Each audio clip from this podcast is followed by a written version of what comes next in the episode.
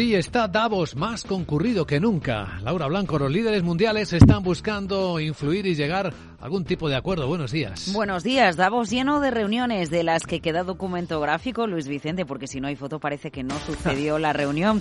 Así que como hay foto, yo te pregunto, ¿tú crees que se quieren o que se odian? Eh, Pedro Sánchez y los del IBEX. Pedro Sánchez y las empresas a las que tanto cuidó en los primeros días de legislatura y a las que parece que no mima tanto en la segunda parte antes de las siguientes elecciones. Ay, fíjate, impuesto a la banca, impuesto a las energéticas, subidas de peajes por debajo del IPC. No parece que el contexto sea el más propicio para reunirse con quien resta ceros a tu cuenta de resultados. Pero sí, Pedro Sánchez con los de el IBEX. ¿Vuelve el amor de Pedro Sánchez y el IBEX en Davos?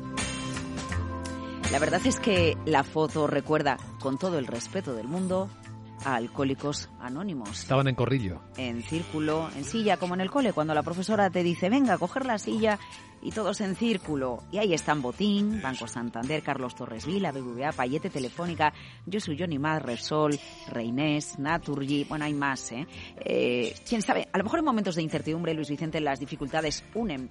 O a lo mejor el IBEX empieza a plantearse que el autor de Manual de Resistencia puede seguir más tiempo al frente del gobierno y que es mejor llevarse bien con él. Así que bueno, el caso, estar juntos. Juntos, un día entre dos, parece mucho más que un día.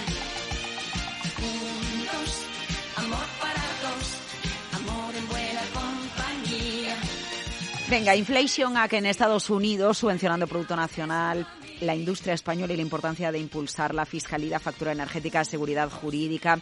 Todos estos han sido los temas que ha abordado Pedro Sánchez con máximos representantes del tejido productivo español, también el CEO de CEPSA.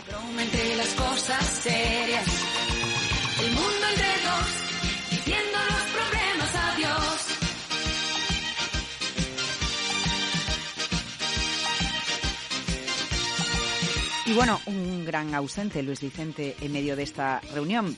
Motivos había para que no estuviera. Acuerdo con Norges Bank para invertir en renovables. Pero entre lo más comentado, que Ignacio Sánchez Galán mandó un sustituto al encuentro de Davos. Y Verdrola no estuvo.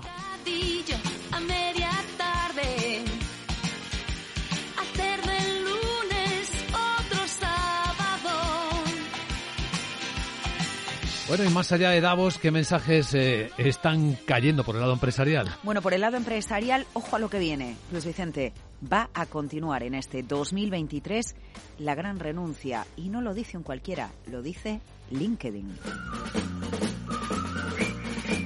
Ojo que LinkedIn no mira a Estados Unidos, mira a Asia, países como India o Singapur, donde las últimas encuestas señalan que los trabajadores tienen más autoconfianza, se sienten más preparados y enfrentan 2023 con la intención de buscar más empleo.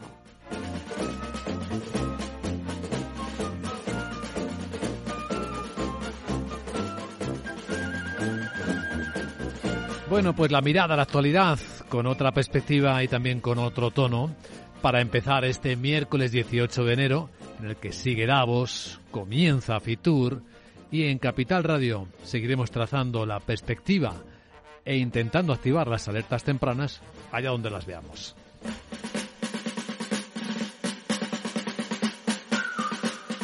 Capital, la Bolsa y la Vida, el programa de radio que despierta la economía, con Luis Vicente Muñoz.